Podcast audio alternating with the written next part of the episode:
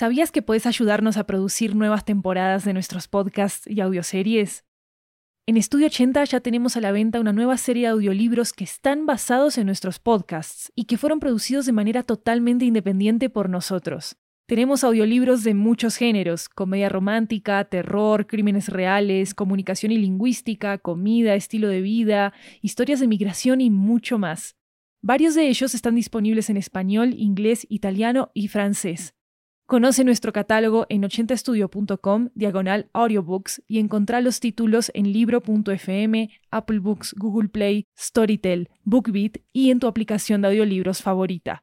Muchas gracias por tu apoyo.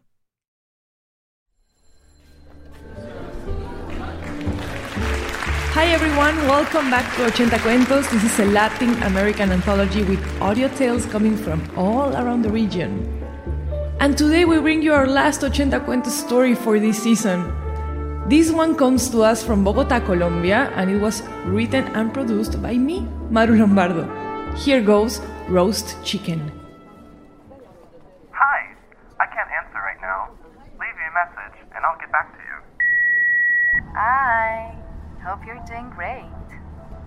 I think I'll be at the terminal in four, five hours, okay? I've been sitting for like, what, 11 hours already? but, you know, it's worth it. I'll get back to you in a couple of hours. Hi, I can't answer right now. I've got this chicken re- re- ready for us, babe. I can't wait for you to see it. It's gigantic. I didn't tell you about it, but the driver didn't even let me put it in the trunk, so I had to bring it here on my knees. Well, whatever. It's a good bet. I know they're just dying to have a bite when I arrive. You know what I mean? It's been a while since they had a big, fat, dog sized one like this one I'm taking. I'm actually thinking of praying to this chicken, you know? Hi, I can't answer right now. Hey, what was the name of that song? The one we listened to a while ago.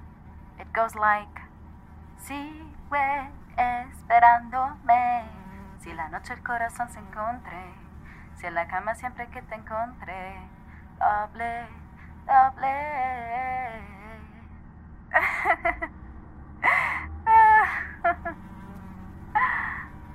I wish you could sing it for me, Papi. But in here, the air smells awful, you know? With this chicken that weighs more than my suitcase, more than the furniture I left at home, more than everything. But, well, it's almost yours.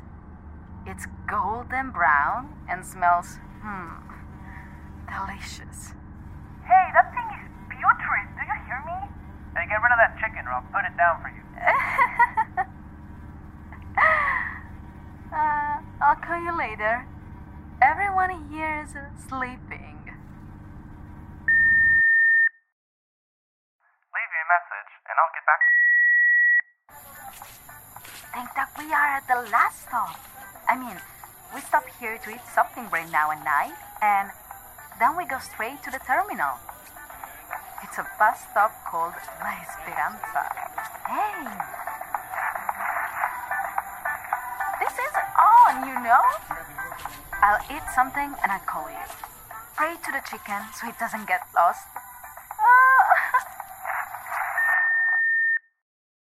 And I'll get back to you. Good God, I wish you were here. Hey, The party is on fire. hey. Hey, I'm on the phone. Yeah, I know. Hey, I think that chicken you're carrying must be damaged. No, it's not. No need to carry it with you. People there on the bus are upset about that rank thing. No, it's really. Please, give it to me. Hey, let go, let go. Come on, what's wrong? Give it to me. Why do you even want it if it's so thin? You've been dragging it since. Hi, I can't answer right now. You don't. This damn guy. He just wanted to take the chicken. He said he had never seen anything like that, and now he is not going to see any more. What did he think? He thought. He thought. Took it from me. So- somebody get some water and bandages. I swear I'd kill him. I'd kill him if he took it away from me. get her. Get her out of the bus. Kick that. Hi. I had to come on foot. God, can you believe it? Well, if that guy thought he was going to take it away from me, he thought wrong. I took a bone out of the chicken and I chip it right there. Bam! Right there. Right in the eye. Ah. Fuck. Papi. The chicken is missing a leg. Okay.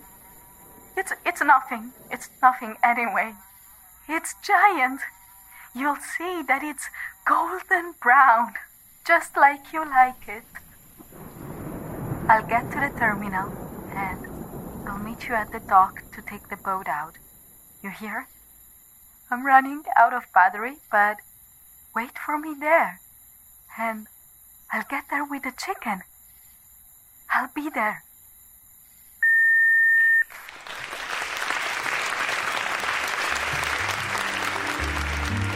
Don't forget to check out the Spanish version of this episode called Pollo Asado. You can find it in our podcast feed as well. This story was written and produced by me, Maru Lombardo, from Bogota, Colombia. The protagonist was voiced by Chiara Santella. The voice in the voice recorder is from Clark Marchese. The passenger who gets stabbed by the protagonist was voiced by Luis Raúl Lopez. And the second passenger was voiced by me, Jeremias Juarez made the music and sound designing for this episode. You can check out transcripts for our stories at ochentastudio.com slash ochenta hyphen cuentos. I'm Maru Lombardo. This is Ochenta Cuentos. We'll hear each other in 2022 with a brand new season that'll bring you stories from all over Latin America. Thank you for coming, and of course, thanks for listening.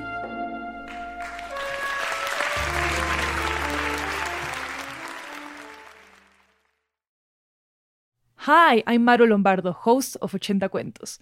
If you love our podcast, there's another one we think you'll love as well Pretend. Pretend is a documentary style podcast about real people pretending to be someone else. Its host, Javier, interviews real con artists, snake oil salesmen, and former cult members anyone who has lived a lie. Notable interviews and episodes include an identity thief who confesses to stealing thousands of identities, a former FBI undercover agent who describes how he embedded himself into a drug lord's inner circle, and the testimony of a snake oil salesman who encourages people to drink a bleach type substance supposedly to cure everything, from depression to cancer. Search for Pretend wherever you get your podcasts.